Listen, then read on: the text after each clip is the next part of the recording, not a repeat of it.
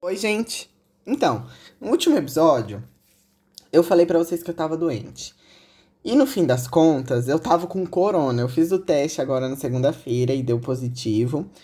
E assim, eu, os piores dias foi ali, foi sexta, sábado e domingo, assim, foram os piores. Depois já fui melhorando já, tô só com uma tossezinha e umas fraquezas de vez em quando. Inclusive é por isso que o episódio não saiu ontem, porque quando eu fui gravar, é, meio que eu comecei a me sentir mal, eu decidi deitar e não postei o episódio, só postei lá no Instagram um avisozinho, né?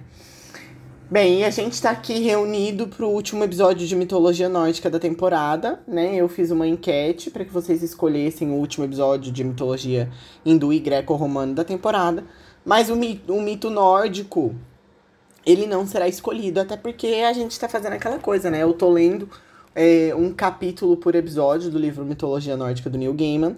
Inclusive, nós estamos no capítulo 9 de 16. Então a gente tá perto de acabar. Não tão tão perto, assim, mas a gente tá perto.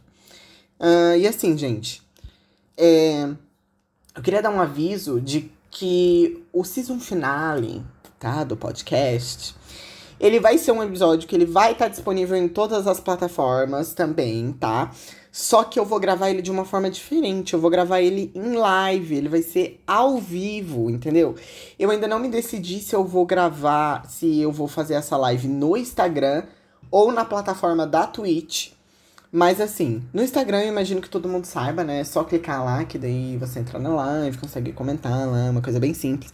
Só que eu não sei se eu consigo gravar aquela live. E como eu não sei mexer também, eu tenho medo de fazer a live inteira e não conseguir gravar. Agora na Twitch eu sei que eu consigo. A Twitch, para quem não conhece, ela é uma plataforma onde as pessoas fazem live. E não, você não necessariamente precisa de uma conta, mas se você quiser digitar lá no chat, fazer parte da live, você precisa criar uma conta. Tipo, dá pra criar com Facebook, normal, gente, normal. Mas eu acho que talvez a Twitch seja melhor. Até porque, como eu vou começar a fazer live é, de jogos mitológicos, etc., de repente é até bom para dar uma familiarizada. Mas eu ainda não me decidi exatamente a plataforma. Eu sei que vai ser no domingo, tá? Agora, deixa eu ver que dia, peraí. Deixa eu abrir o meu calendário. Vai ser no dia 28, então, a live de encerramento. Eu vou avisar no Instagram qual vai ser a plataforma, vou colocar os links, tudo certinho, tá? Mas é por isso que eu tô avisando aqui, porque se você não segue o podcast no Instagram, segue lá, arroba tudo de mitologia. Se você quiser fazer parte, da live e vai ter uma. Um, um, em algum momento que eu vou abrir ali a sessão de comentários, eu vou estar tá lendo. Gente, vai ser um, uma grande conversa, entendeu? Esse season final eu quero fazer uma coisa diferente. Inclusive, eu quero convidar vocês para assistir o filme chamado Imortais, tá? Ele é um filme de mitologia grega. É de 2011, é um pouquinho antigo. Eu já tinha assistido, revi ele esse fim de semana. E o último episódio da temporada vai ser sobre este filme. Então, se você é, não quiser spoilers ou quiser estar tá por dentro do assunto, assim, é, eu te aconselho que assista o filme, porque o filme é bem legal, tá, gente? Ele é um pouco pesado, no sentido, tipo, de que mostra sangue mesmo, assim. Então, ele é meio pesado nesse sentido, mas é um bom filme. E assim, gente, ele não tem na Netflix, tá? Eu tô sem a minha Amazon Prime, então eu não sei dizer se tem na Amazon Prime também. Mas, assim, longe de mim indicar meios legais para vocês assistirem, né? Mas vocês aí assistam um filme, é, a gente vive num país livre, tá? Então vocês assistam aí Imortais ou Immortals, e que a gente vai falar dele no domingo, no último episódio.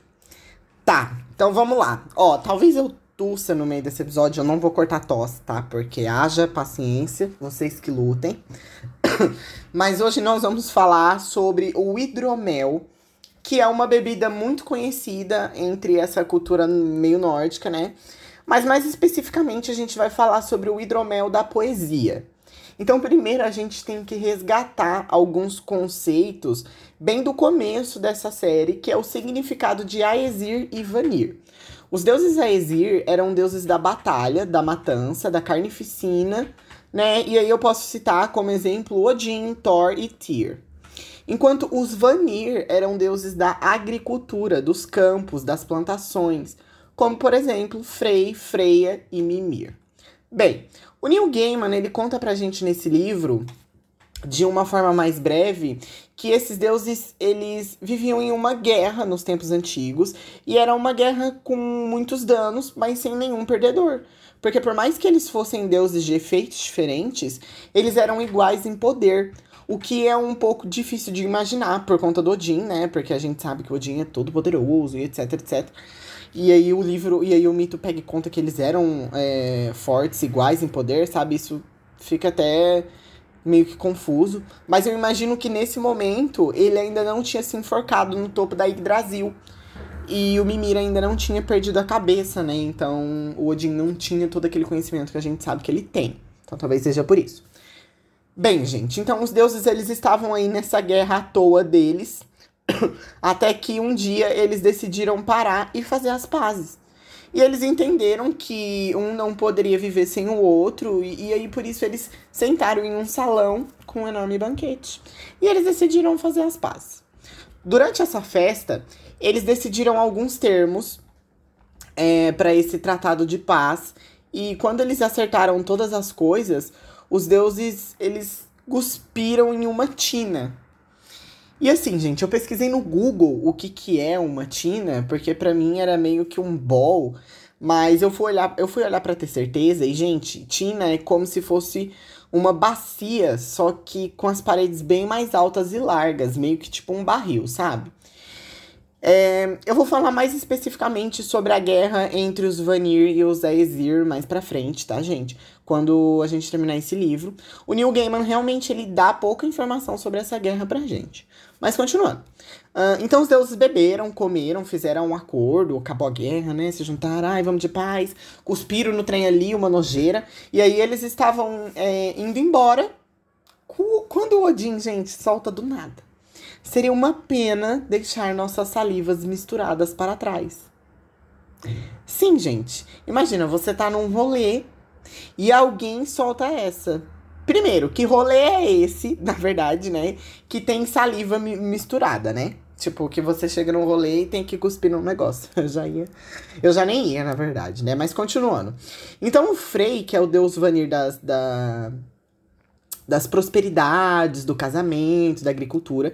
Ele disse que eles deveriam transformar a saliva em alguma coisa. E aí, gente, a Freya, que é a deusa da sabedoria, da magia e líder das valquírias, disse que eles deveriam criar um homem. Detalhe, ela diz isso já enfiando a mão naquele monte de cuspe. Que delícia! Que delícia que eu tava tomando aqui um, um Nescafé, uma coisa, eu já nem quero mais. E aí, então tá, gente. E aí a saliva, então, ela começa, ela começa a mexer lá nesse, nessa tina. E a saliva começou a se mexer ali, meio que no, no ritmo da mão dela. Eu fiz um corte agora, gente. Será que ficou meio estranho? Ai, gente, ó, me desculpe, tá? Tô com corona, vocês me dão um desconto. Tá, então ela começou a mexer lá na saliva e essa saliva começou a mexer no ritmo da mão dela. E aí ela foi se transformando lentamente em um homem. O Odin, então, nomeou esse, esse homem, Cavazir, e perguntou se o homem de Baba conhecia ele. E aí, gente, basicamente, o Babento puxou uma ficha dele, tá? Com CPF e tudo. Só que, depois de falar tudo isso, ele disse que conhecia os poemas, os cânticos e os Kennigans que os acompanhavam. Agora vocês devem estar se perguntando, ou talvez não, né? João, o que é Kennigans? Vocês sabiam que o meu nome é João? A gente já tá no fim da temporada e eu acho que eu nunca disse o meu nome. Mas tá. Bem, então, Kenningen, gente, é um termo lá da Escandinávia que é da onde vem a mitologia nórdica, né? Mitologia nórdica, mitologia alemã, mitologia escandinava são a mesma coisa. Tá, então lá tem esse termo, Kenningen, que é uma figura de linguagem poética, que faz com que dois termos juntos tenham um outro significado.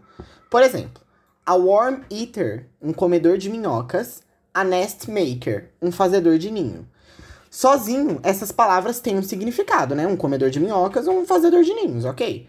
Mas quando elas são colocadas juntas é, em um determinado contexto, elas formam esse Kenning, que é um novo significado. Nesse caso, essas duas palavras elas se referem a um pássaro, porque pássaros comem minhocas e fazem ninhos. É claro que aqui poderia ser usado outras coisas para fazer chegar nessa conclusão melhor. Mas Isso são Kenningans, entendeu? E isso aqui vai ser importante quando a gente for ler o Eda em prosa, minha gente. E o Eda é basicamente a fonte de mitologia nórdica do mundo, é uma das fontes de mitologia nórdica do mundo. Mas continuando.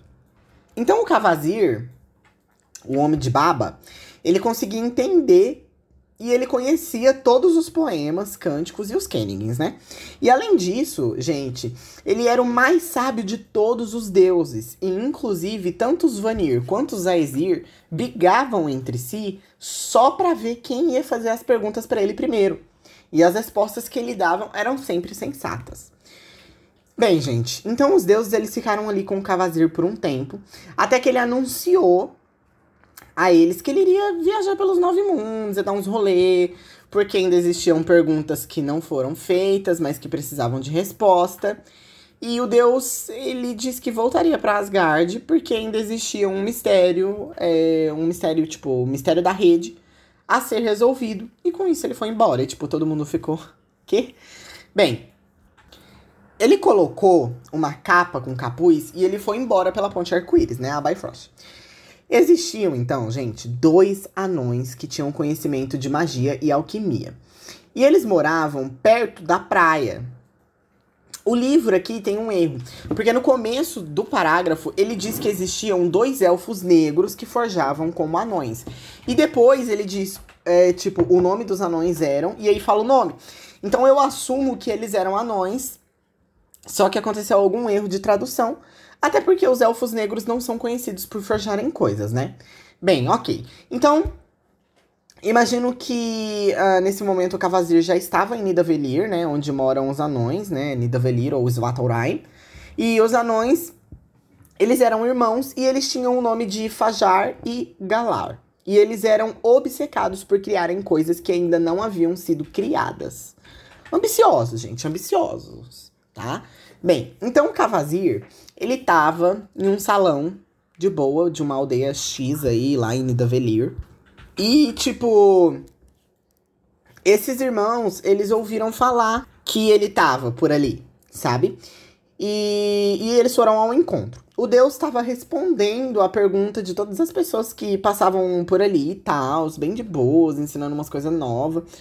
E aí os irmãos disseram que a pergunta que eles iam fazer tinha que ser feita em particular, em outro lugar. E o Cavazir aceitou e foi com eles.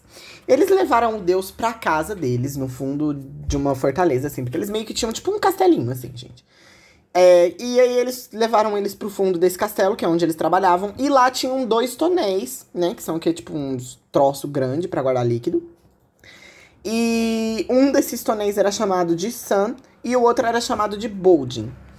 E além disso, também existia uma caldeira chamada de Odrerir e baldes de mel. Uh, ali, os irmãos questionaram a sabedoria do Deus, é, dizendo que se ele fosse realmente sábio, saberia o que, que eles estavam planejando fazer. E com isso, o Cavazir riu e contou o que podia ser feito naquele lugar. Eu vou até parafrasear. Ao que me parece, sendo vocês ao mesmo tempo inteligentes e malignos, os dois talvez tenham decidido matar seu visitante e deixar o sangue dele escorrer para os tonéis Son e Boldin. Então vão aquecer o sangue aos poucos na caldeira, Odrerir. Depois, vão adicionar mel recém-extraído à mistura e deixá-la ferver até se transformar em hidromel. Seria o melhor hidromel já criado. Uma bebida capaz de intoxicar quem quer que a prove, mas também capaz de dar o dom da poesia e da sabedoria a quem bebe. E quando o Cavazir terminou de falar, o Galar cortou a garganta do deus. E com isso, os irmãos é, prenderam ele de cabeça para baixo, assim, com o tonel embaixo, sabe, colhendo sangue. E depois eles fizeram tudo o que o Cavazir falou. Quando o hidromel da poesia ficou pronto, os anões beberam e eles, tipo, encontraram dentro de si poesias maravilhosas e contos e cânticos nunca falados. Era tipo uma coisa, gente, assim, incrível. E bem, no outro dia, os deuses foram até lá e disseram que o Cavazir havia sido visto pela última vez na companhia dos dois. E, tipo, eles confirmaram, né? Só que eles disseram é, pros deuses que o Deus foi ali para ali com ele, sabe? Mas, quando viu que eles eram burros, se engasgou no próprio conhecimento. Tipo, ele começou a falar muita coisa, assim, pra ensinar eles. Se engasgou no próprio conhecimento e morreu. E aí, gente, eles entregaram o corpo do Cavazir para os deuses e os deuses foram embora. Então, gente, os anões eles ficaram com o hidromel da sabedoria. Eles não davam para ninguém. Ah, tipo, ele, eles até faziam as pessoas implorarem por um gole, mas eles recusavam e ficavam com o hidromel para si. Existia um gigante que os anões tinham, tinham umas dívidas aí, e era um gigante chamado Girin. Um dia, eles foram até lá, mas assim, é, o mito dá a entender que eles nunca tinham o intuito de pagar esse gigante, tá? Mas eles foram até lá, eles entraram em um barco e eles começaram a remar. Todos os três. O negócio é que o barco virou perto de umas pedras que tinha. Tipo, a maré subiu, aí o barco virou e o gigante não sabia nadar. Sim, gente, o gigante não sabia nadar. Então ele bateu a cabeça nas rochas e ele morreu. E quando eles voltaram para a fortaleza do gigante, a esposa desse gigante, que também era uma gigante, mas ela não tem nome de acordo com o mito, começou a chorar quando descobriu que o marido tinha morrido. Só que ela chorava e berrava, tipo, muito alto, a ponto de irritar os dois irmãos, e por isso eles enganaram ela. O Galar mandou ela ficar é, do lado de fora da fortaleza do marido, perto do muro, que ele mostraria para ela onde o marido morreu. Enquanto isso, o irmão, o Fajalar, ele subiu as muralhas e jogou uma pedra de lá de cima. E a mulher teve a cabeça esmagada. Com isso, eles tomaram para si a fortaleza do gigante, né, o castelo, e começaram a viver nela. Naquela noite, eles beberam mais do hidromel e eles inventaram umas poesias épicas sobre como os gigantes tinham morrido, tipo fanfic, gente. Só que, é, para surpresa desses capeta, eles acordaram amarrados em um barco e um gigante encapuzado remava para as profundezas. Eles haviam sido capturados por Sotung, o gigante filho dos dois que ali morreram, sabe? Ele sabia que os pais haviam sido mortos por eles. O Fajar, o Fajar ainda tentou jogar um migué do tipo, ai, ah, você tá levando a gente para um lugar lindo, estiloso. Não, né, bobo. E quando, e quando a gente chegar lá, você vai tirar essas amarras. Só que aí o Sotung, tipo, só falou, acho que não, hein? O gigante levou eles para as mesmas pedras que o pai dele tinha morrido e deixou eles ali em cima. E a maré ia subindo cada vez mais. E logo ela iria subir o suficiente e afogar os dois anões. E eles tentaram comprar o gigante, mas o Sotung falou que já tinha tudo, uma fortaleza cheia de servos, ouro, ferro, só coisa boa.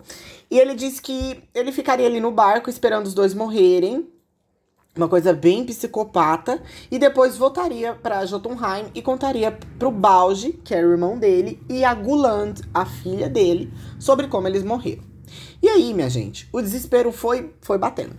Os anões então ofereceram o hidromel da poesia, explicou como que eles haviam feito, né, do Cavazir, etc, etc. É, e falou que o Cavazir era o mais sábio dos deuses, e com isso o Sotung julgou que era tipo, ah, ok, ok, isso vale e salvou eles e remou de volta para a praia. Então o Sotung pegou os dois é, tonéis de hidromel e uma das coisas, uma da, umas outras coisas que, ele, que eles tinham lá. Ele pegou os tonéis de hidromel, a caldeira e um, uns outros trem. Que não fala no mito, tá? Eu não tô falando os outros trem só pros outros trem, é realmente uns outros trem. Os irmãos ficaram, tipo, felizes, porque, assim, eles não tinham morrido, né? E eles saíram espalhando a história de como eles haviam sido maltratados pelo gigante e contaram em todos os lugares. Mas aí, minha gente, eles, eles contaram perto dos corvos do Odin. Lembra do Rugin e do Munin? Então, e o Odin ficou curiosíssimo com essa história do hidromel. Com isso, ele convocou os deuses. Na Assembleia, ele pediu aos deuses que construíssem um dos maiores barris, um não, né? Construíssem dois dos maiores barris que eles conseguissem e deixassem perto é, dos portões de Asgard. Com isso, ele pegou também uma pedra de amolar e uma perfuradeira. Gente, essa perfuradeira, ela não era tipo uma furadeira elétrica, entendeu? Mas ela era, tipo, capaz de perfurar rocha. Eu não sei se existe, se existe um trem desse na antiguidade, mas aqui existia. Mas não era tecnológico. Porque precisava de força.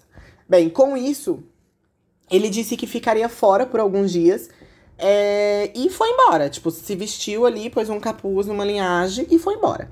O Sotung tinha deixado o hidromel pra filha dele, a Guland, cuidar. E ela tava fazendo isso dentro de uma montanha com um nome muito estranho. E essa montanha ficava no coração de Jotunheim. Mas o Odin não foi direto para lá, gente. Primeiro, ele foi na fazenda do irmão do Sotung, o Balji. Quando ele chegou lá, era primavera. Então os campos estavam, tipo, com bastante capim, tudo, tudo pronto para ser colhido, aquela coisa. Uh, o Balge, ele tinha nove gigantes servos. E eles estavam cortando esse capim com foices bem grandes, mas essas foices não estavam muito afiadas. E daí, por isso, o Odin, bem espertinho, ofereceu a pedra de amolar dos deuses e deixou as foices bem afiadinhas. Com isso, os servos tentaram cortar o capim e, tipo, cortou 100% sem eles precisarem fazer força, sabe? E eles ficaram chocados. E por isso eles pediram a pedra pro Odin. E o Odin concordou em dar para eles. Com isso, ele pediu para que os gigantes ficassem em fila, porque ele ia jogar a pedra para cima. E quem pegasse era dele. E aí, assim, os gigantes fi ficaram, sabe? Tipo, não em fila, fila, tipo, um do lado do outro, assim. E o Odin jogou a pedra para cima. Só que quando o Odin fez isso, eles, tipo, se desatentaram das foices, entendeu? E aí uma foice matou o outro, assim. Cada gigante morreu pra foice do companheiro. Uma, uma coisa, gente. Voou sangue pra tudo quanto é lado. Com isso, o Odin foi até o salão do Balde, no outro dia, e se apresentou como Bolverkir. E Bolverkir significa aquele que traz coisas terríveis. Mas ele deixou claro pro Balde que ele só fazia isso, ele só trazia coisas terríveis para os seus inimigos. Bem, o Bolverkir ele chegou dizendo que ele fazia o trabalho de nove, nove homens. E, e não, gente, o gigante ele não percebeu nada. E por conta disso, como ele estava sem funcionário e aí já estava começando ali a primavera, né? Não tinha como ele encontrar funcionários novos e por conta disso ele deu abrigo ao Odin. Eles concordaram que Caso Bulverkir fizesse o trabalho dos nove homens mesmo, ele, ele ajudaria a pegar o hidromel da poesia. O Balge disse que o hidromel não era dele e sim do seu irmão, mas se ele fizesse isso, ele ia ajudar. Bem, então o Odin fez o trabalho de nove homens e mais que o trabalho de nove homens, sabe? Tipo, fez o trabalho de muitos homens, minha gente, sozinho. E por isso o Balge decidiu ajudar ele. E quando eu digo que o Odin trabalhou, gente, para ele, não foi tipo só um dia. Foi pela primavera inteira até chegar o verão, depois do verão também. Perto do inverno. Bem, então eles foram juntos até os salões de Sotung, que negou o pedido. Tipo, o Balde chegou lá e falou assim: Olha só, esse cara aqui trabalhou horrores para mim, meus funcionários se mataram e tal. E eu prometi para ele que eu ia dar um gole do hidromel lá dos nossos pais. E aí o Sutton falou: não, não tô nem aí. O hidromel não é seu e eu não vou dar nada. Só que a mula do Sotung, minha gente, ela disse: tipo, o hidromel tá na montanha, Rinintijorg, guardada nos tonéis e caldeira, protegidas pela minha filha Gulande, e não podem ser tomados por ninguém, entendeu? Tipo, ele deu aquela coisa de vilão que conta o plano. Foi exatamente isso que o gigante fez. O Balde ficou meio bad, porque o irmão tinha, tipo, não tinha deixado ele cumprir a promessa e tal. Ele se sentia no direito daquele hidromel lá também. E aí ele ficou bad, mas o Bolverkir teve a ideia de pregar uma peça no Sotung. Falou assim: olha só, Balde, não fica triste. Vamos pregar uma peça. E aí o, o Balde ficou super animado. E o Bolverkir falou que a primeira coisa que eles precisavam fazer é escalar a montanha Rinintinjorg. Talvez eu vá falar o nome dessa montanha toda hora de um jeito diferente, gente. Mas é isso, eu não falo escandinavo. Ou seja lá que língua eles falam. Acho que é islandês. Não falo, tá? Ok. Uh, eles foram subindo, então. Até que em algum momento, enquanto eles estavam escalando ali, a montanha estava começando a ter muito gelo, porque o inverno estava chegando e tal. Eles ouviram a Gulante cantar. E aí eles pararam ali e o Odin entregou a perfuradeira para o gigante furar a rocha. Ele tentou, tentou, até que ele conseguiu fazer um pequeno furo. E o Odin se aproximou e soprou as lascas da rocha e conseguiu ver o furo. E aí ele soube que ele seria atacado e por isso ele se transformou numa serpente, gente. O Odin é sagaz. O Balge, ele errou o ataque e a serpente, antes dela entrar no buraco, ela pegou e falou assim: "Eu sabia que você ia me trair". E aí ele entrou no buraco. Fez aquele deboche antes, né, minha gente? O Balde ficou triste porque ele tinha ajudado um mago a roubar o hidromel do irmão. Ele até pensou em contar, mas ele ficou, não, porque isso não é da minha conta, não é mesmo? E ele foi embora pro seu salão. E agora, gente, como eu fiz da última vez, eu vou ler. Acho que foi da última vez, né? Eu vou ler o final desse capítulo, porque eu também acho muito legal. Acho que é legal eu, eu ler assim, o finalzinho do capítulo pra, entendeu? Dar uma coisa assim. Vamos lá. Bem, então o Odin entrou dentro do negócio lá, né? Tá. Bolverkir, na forma de cobra, deslizou pelo furo da montanha até o fim do buraco, que se abria em uma enorme caverna. A caverna era iluminada por cristais que emitiam uma luz fria. Odin voltou à forma de homem, mas não qualquer homem. Um homem enorme, do tamanho de um gigante e bem apessoado. Então avançou, seguindo o som da canção. Gente, qual é o tamanho dessa montanha que cabe um gigante dentro? Vocês pensem aí. Bem, Gulandi, a filha de Sutung, estava parada diante de uma, de uma porta trancada, atrás da qual ficavam os tonéis chamados Som e Boldin e a, e a caldeira Odrerir. Ela carregava uma espada afiada, afiada e cantava sozinha, de pé ali. É um prazer, brava donzela, cumprimentou Odin. Gunland o encarou. Não sei quem é você. Diga seu nome, estranho, e me conte por que eu deveria deixá-lo viver. Sou Gulond, a guardiã desta caverna. Sou Bolverkir, disse Odin, e mereço a morte, eu sei, por ousar vir aqui a este lugar. Mas baixe a espada e me deixe olhar para você.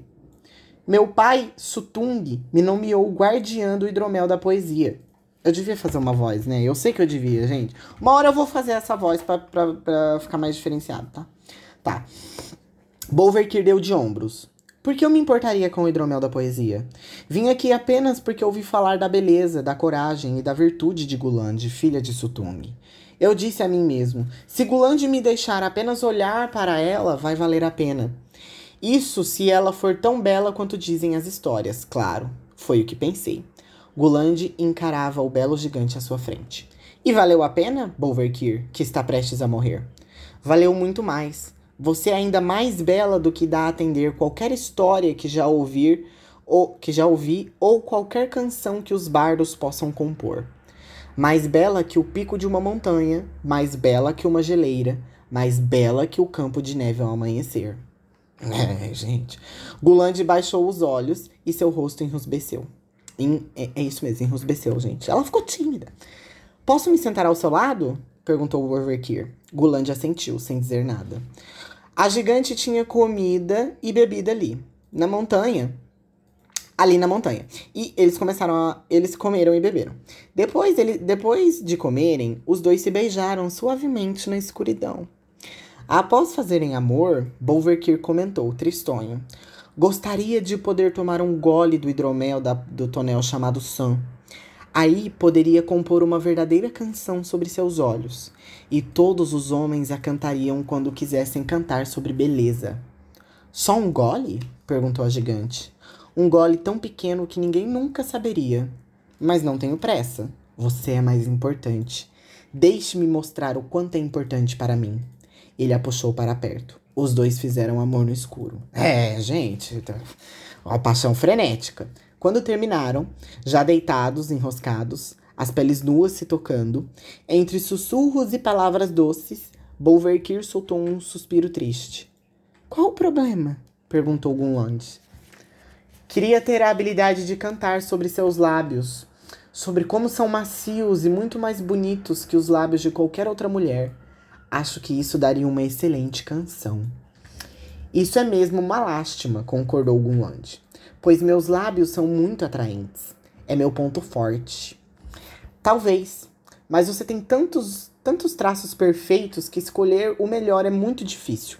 Porém, se eu pudesse provar o menor dos goles do tonel chamado Boldin, a poesia entraria em minha alma.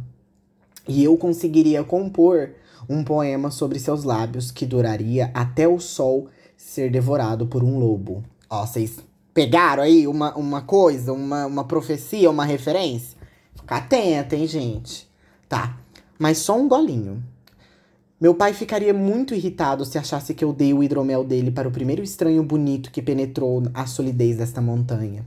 Os dois caminharam pelas cavernas de mãos dadas, de vez em quando tocando os lábios. Guland mostrou, mostrou a Bulverkir as portas e as janelas que podiam abrir de dentro da montanha, através das quais Sutong lhe mandava comida e bebida.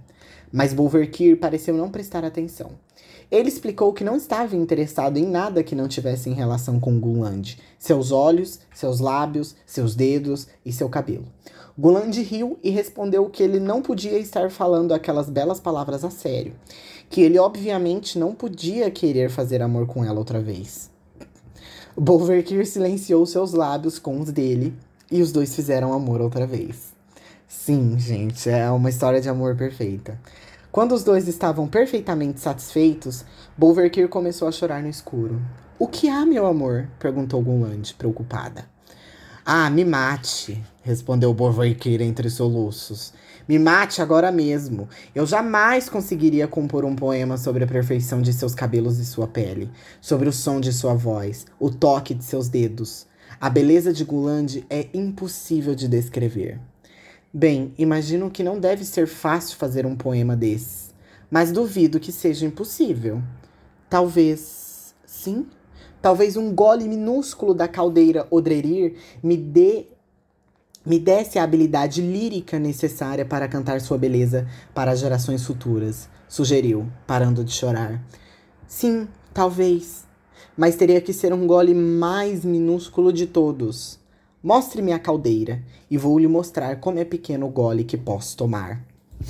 Gunland destrancou a porta, e logo ela e Bolverkir estavam diante das caldeiras e dos dois tonéis.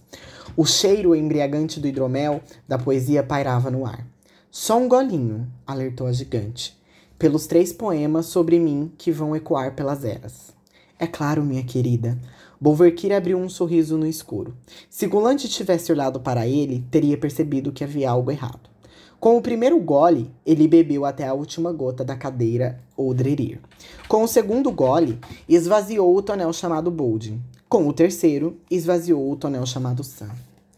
Guland não era tola. Percebeu que tinha sido traída e atacou. A gigante era forte e rápida, mas Odin não ficou para lutar. Saiu correndo da caverna. Fechou a porta e trancou Guland lá dentro. Em um piscar de olhos, Odin se transformou em uma grande águia. Ele guinchou ao bater as asas e os portões das montanhas se abriram. Então Odin se alçou aos céus. Os gritos de Gunland encheram o amanhecer.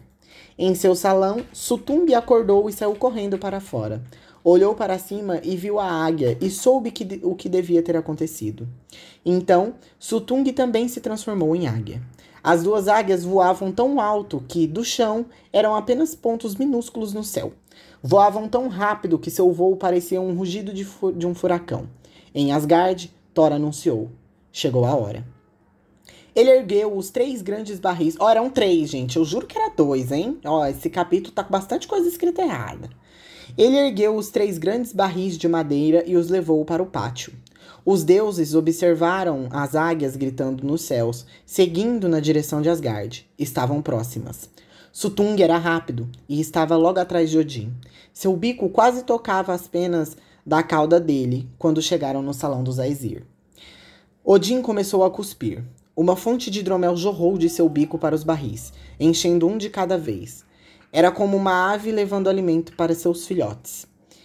Desde aquele tempo, sabemos que todos aqueles capazes de fazer magia com as palavras, de compor poemas e narrativas épicas, de tecer histórias, provaram do hidromel da poesia.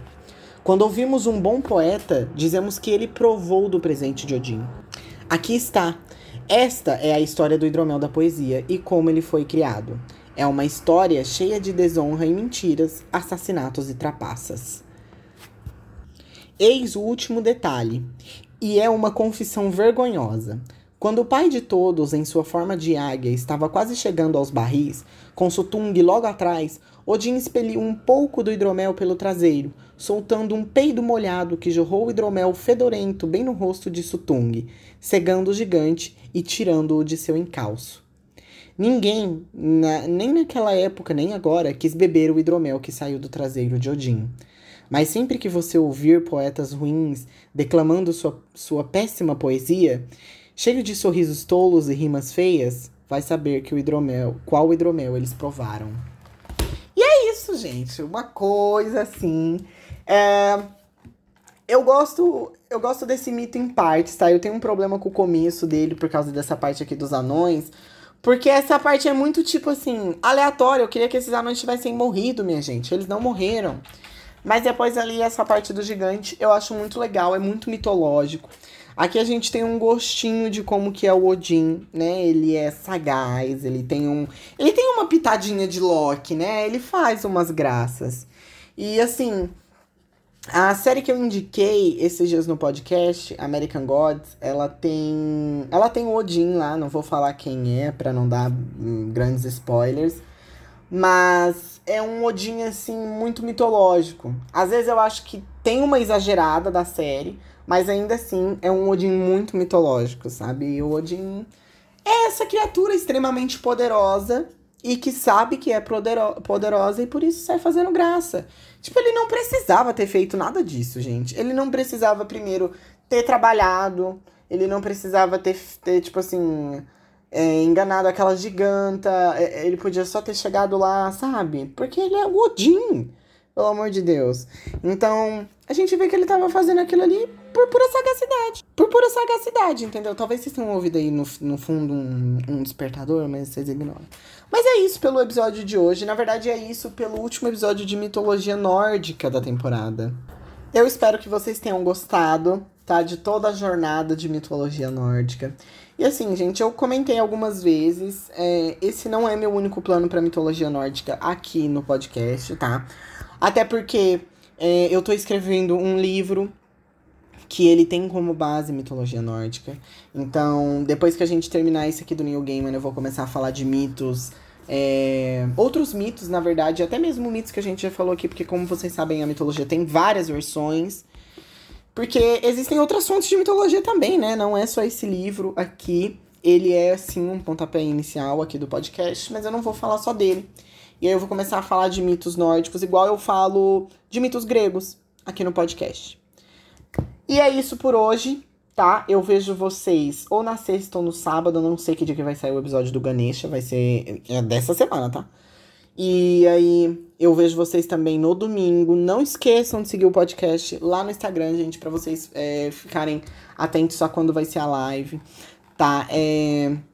Eu sei que algum de vocês podem se incomodar, porque quando a gente entra em live no Instagram, parece que a gente entrou. Eu acho um saco, pelo menos.